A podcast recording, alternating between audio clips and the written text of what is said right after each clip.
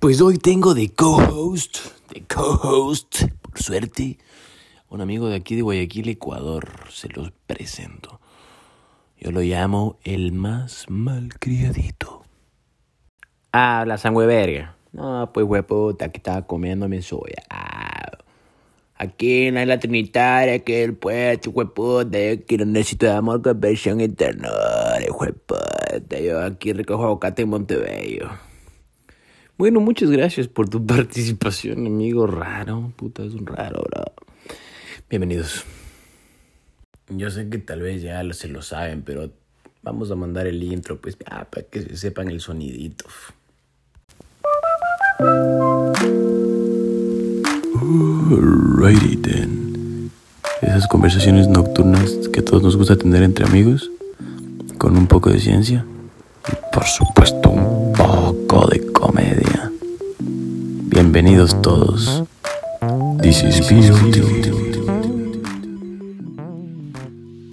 Además, quería comentar a toditos los amigos, darles muchas gracias por todos los comentarios que me han hecho, me han escrito, me han llamado, me han puesto todas las cosas que quieren que yo mejore.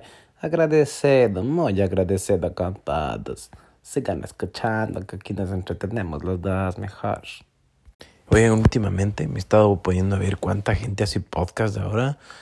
Y me alegro, me alegro. Ahorita en coronavirus todos tenemos que tener diferentes actividades, ¿no? Pero qué complicado escuchar un podcast de más de 10 minutos, más de 20 minutos. Yo lo he intentado y se los digo, tiene que ser bien entretenido para, para mantenerlo, ¿no? Yo trato de hacer lo mejor que puedo, así que los que siguen escuchando esto en episodio 2, gracias por tus por sus por su support. Las agradezco, mis estimados amigos, desconocidos o todos los que estén escuchando estos saludos. Hoy yo tenía dos temas para hablar. El primero era de el ADN. El ADN es una cosa de otro nivel. El ADN dice que todas las personas estamos genéticamente ya modificadas, ya no sabemos desde cuándo. Imagínense que nosotros compartimos el ADN con las bananas, aunque no lo crean. Compartimos muchísimo de nuestro ADN con los monos.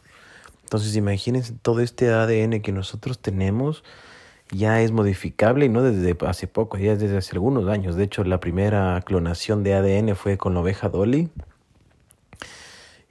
Y es algo que nosotros no, no, sabemos, ¿no? Ahorita, de hecho, los alimentos también se modifican genéticamente, por eso acá en, en, Estados Unidos hay algunos alimentos que se venden que dicen non-GMOs, que significa que no fueron genéticamente modificados, para que vean nomás el nivel al que avanzamos. Pero bueno, ese es un tema que vamos a tratarlo en otro episodio, pues. Pues parce, oh, aquí tengo un amigo, un amigo, un amigo sicario. Un amigo de Pablo Emilio Escobar Gaviria. Un amigo colombiano. ¿Qué, ¿Qué, nos traes hoy, mi querido amigo colombiano? No, pues parcero, marica. Ah, no, ese es un venezolano, puta, disculpen amigos, puta, aquí uno es nuevo en el podcast, ya saben ustedes. Pero bueno, ya sin más preámbulos, hoy vamos a ver el otro tema que ganó, hizo una pequeña encuesta y ganó el, la capacidad cerebral. ¿Qué pasa si es que, según todos los mitos, usamos el 10% de los mitos o la, o la ciencia, ¿no? Eso vamos a descubrirlo. Usamos el 10% de nuestro cerebro, ¿qué pasa si usamos más? Para esto tengo un invitado, este sí es de verdad, no se preocupen, ya no es una invitación. Y, y, vamos a conversar de eso. Si es que tienen alguna, algún comentario, alguna sugerencia, por favor, siempre que me escriban, me mandan una sugerencia, un mensaje, whatever. Qué increíble que es ahora cómo podemos grabar podcast con la voz, ¿no? Antes lo único que había era la radio, puta, y para acceder a la radio tienes que ser comentarista de radio. Bien complicado. Me gustaría poder poner música en ese mismo podcast para mandar así una una cuñita publicitaria, pero no se puede por los copyrights. Así que sin más preámbulos, señores, capacidad cerebral. Capacidad cerebral, hijo. Capacidad cerebral. Entonces, supuestamente, según esta premisa, usamos el 10% de nuestro cerebro y somos así de crack los seres humanos, ¿no? Imagínense qué pasara si usamos el 50 o el 70% del cerebro, nos daríamos unos capos, ¿no? Yo creo que si es que esto fuera así, eh, y desbloqueáramos un 50%, digamos, yo creo que desarrollaríamos un sexto sentido, así como la vista, así como el tacto, como el olfato, desarrollaríamos otro sentido que tal vez nos permita ver los olores, ver los sonidos, ver las ondas de sonido, ver las cosas que no se ven, como el aire, las moléculas del oxígeno, todas esas cosas. Porque, por ejemplo, nosotros en una caja vacía, si le preguntamos a alguien qué hay, dice que no hay nada, pero en verdad sí hay algo. Hay aire, hay moléculas, hay oxígeno, hay átomos. Entonces yo creo que tal vez desarrollaríamos un sentido un poco más particular que nos dejaría ver otras cosas. O yo que sé, tal vez algunas cosas de los animales, por ejemplo.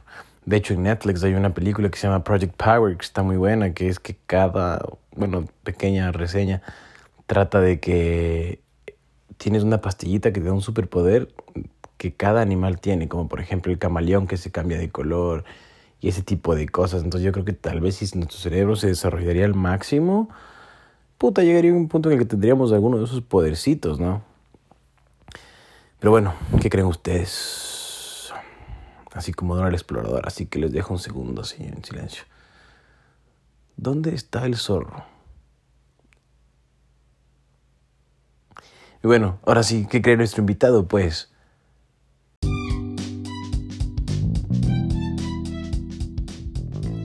This is PLT, my friends. Welcome, welcome. ¿Qué pasaría con los seres humanos si desbloqueamos el 50% de nuestro cerebro? Go ahead. Yo, yo, what's up? Amigos, muy buenas. Yo no soy el invitado, ni siquiera lo tengo. Hoy no tenemos invitado porque el invitado que ya tenía, que por, ya lo ya grabé el podcast y ya hice todo, se dañó la, la el, el, recording, la, todo lo que había conversado con él, que es mi primo que vive en Madrid, y pues ya se desapareció. Entonces en esta voy a hablar yo solito. En este episodio van a comenzar a subir más episodios, así que tienen que estar ahí pendientes pues. Bueno, lo de nuestro cerebro es increíble porque sinceramente yo nunca me había puesto a buscar, pero el cerebro en verdad, ah, hace algunos años yo vengo escuchando que la gente dice que usamos el 10%, pero nunca me había puesto a ver como deep la citación, ¿entienden? Y, y pues no, no usamos el 10% de nuestro cerebro, al parecer, no mentira, no, esto ya es un fact. De hecho, si quieren un poquito, le metemos aquí un momentillo tecnológico así. Y les cuento unas facts medios interesantes acerca del, acerca del, acerca del cerebro, pero, pero en verdad lo que pasa es que no, no usamos el, no usamos el 10% porque nosotros no tenemos 10% de qué, ni que el, ni que el cerebro fuera un, un proceso, ¿me entienden? Y si, es que, y si es que no pudiéramos usar el 10%, el otro 90% sería desechable, ¿me entienden? Si es que no lo usamos técnicamente. Entonces, eh, lo usamos todo, lo usamos completo, lo usamos hasta cuando estamos cuando hacemos todo, pues cuando estamos caminando, hablando, corriendo, sonriendo, usamos todo nuestro cerebro, diferentes partes en cada, en cada, en cada acción, pero lo usamos, lo usamos todo. Even cuando estamos walking and talking, walking like I'm talking, walking, ya, así más o menos.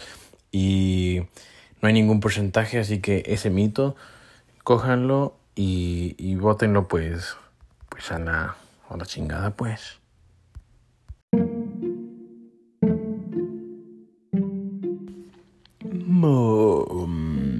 Momento de facts. Ok, pues entonces vamos con los facts. Primero, el cerebro, nuestro cerebro, nuestro supuesto 10%, pesa el 2% de nuestro peso corporal. Entonces imaginémonos que yo soy un ser humano de 160 libras más o menos, no es que peso eso, estoy un poquito más gordito. Eh, supongamos que peso 160 libras ya. 2% de 160 libras serían 3.2 libras. Más o menos, para que se hagan una idea, ¿qué pesa 3 libras? Más o menos es una, una bolsa de manzanas, una pequeña bolsa de papas, una computadora de las anteriores, una laptop media de las que eran así como, como ladrillos. Eh, una más o menos más para que se ubiquen un kilo punto tres. Como un queso gigante.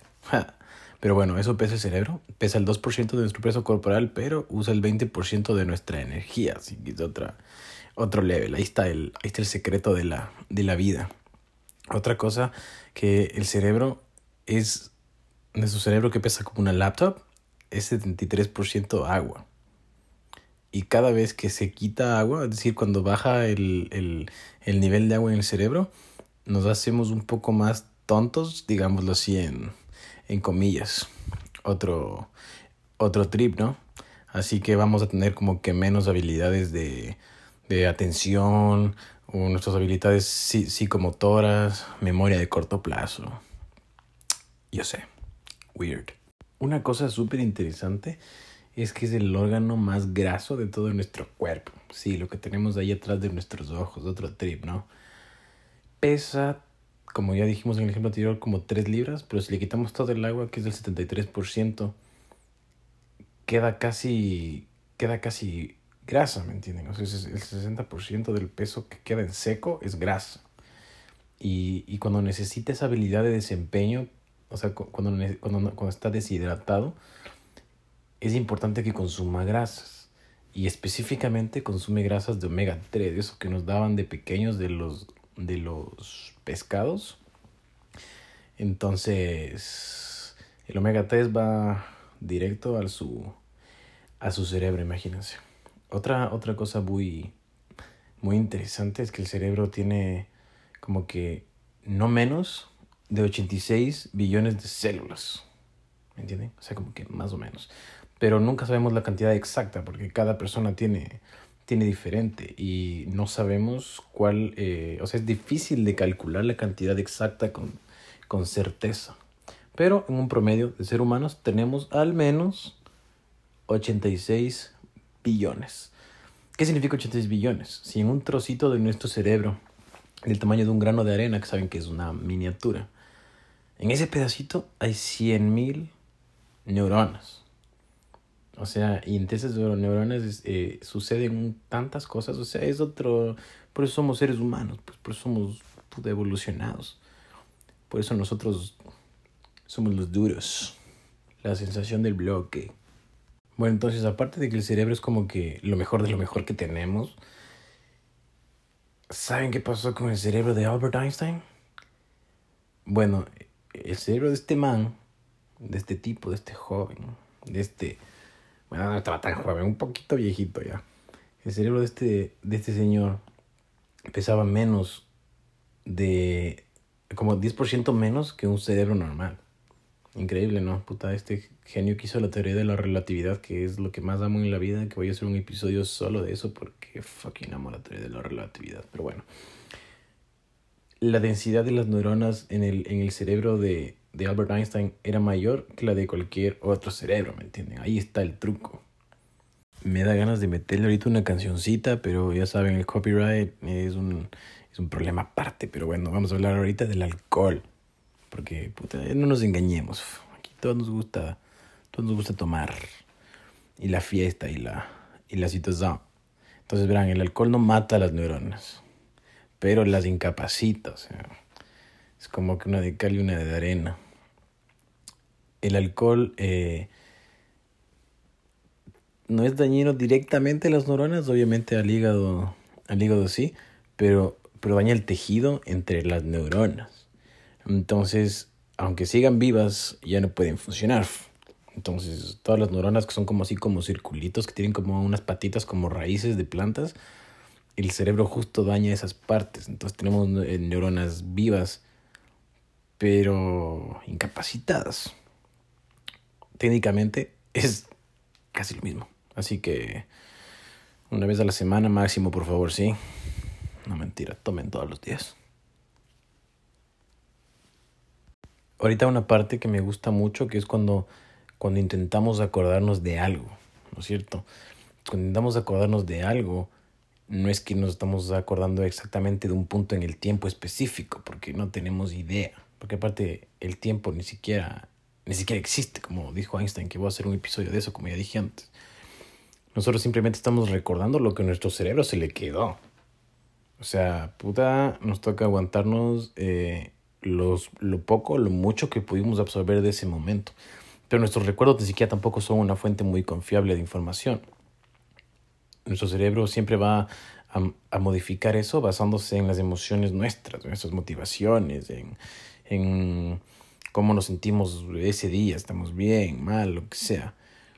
Y, cada, y, y algo más interesante es cada cuánto ocurría esa experiencia y cada cuánto lo estoy recordando. Porque cada vez que yo recuerdo algo, estoy recordando la última vez que lo recordé. ¿Me entienden? Es un mindfuck, yo sé. Pero ahí, ahí estamos intentando acordarnos de las, acordarnos de las cosas, ¿ok? Una cosa, los teléfonos inteligentes están matando a nuestro cerebro. ¿Quién sabe por qué?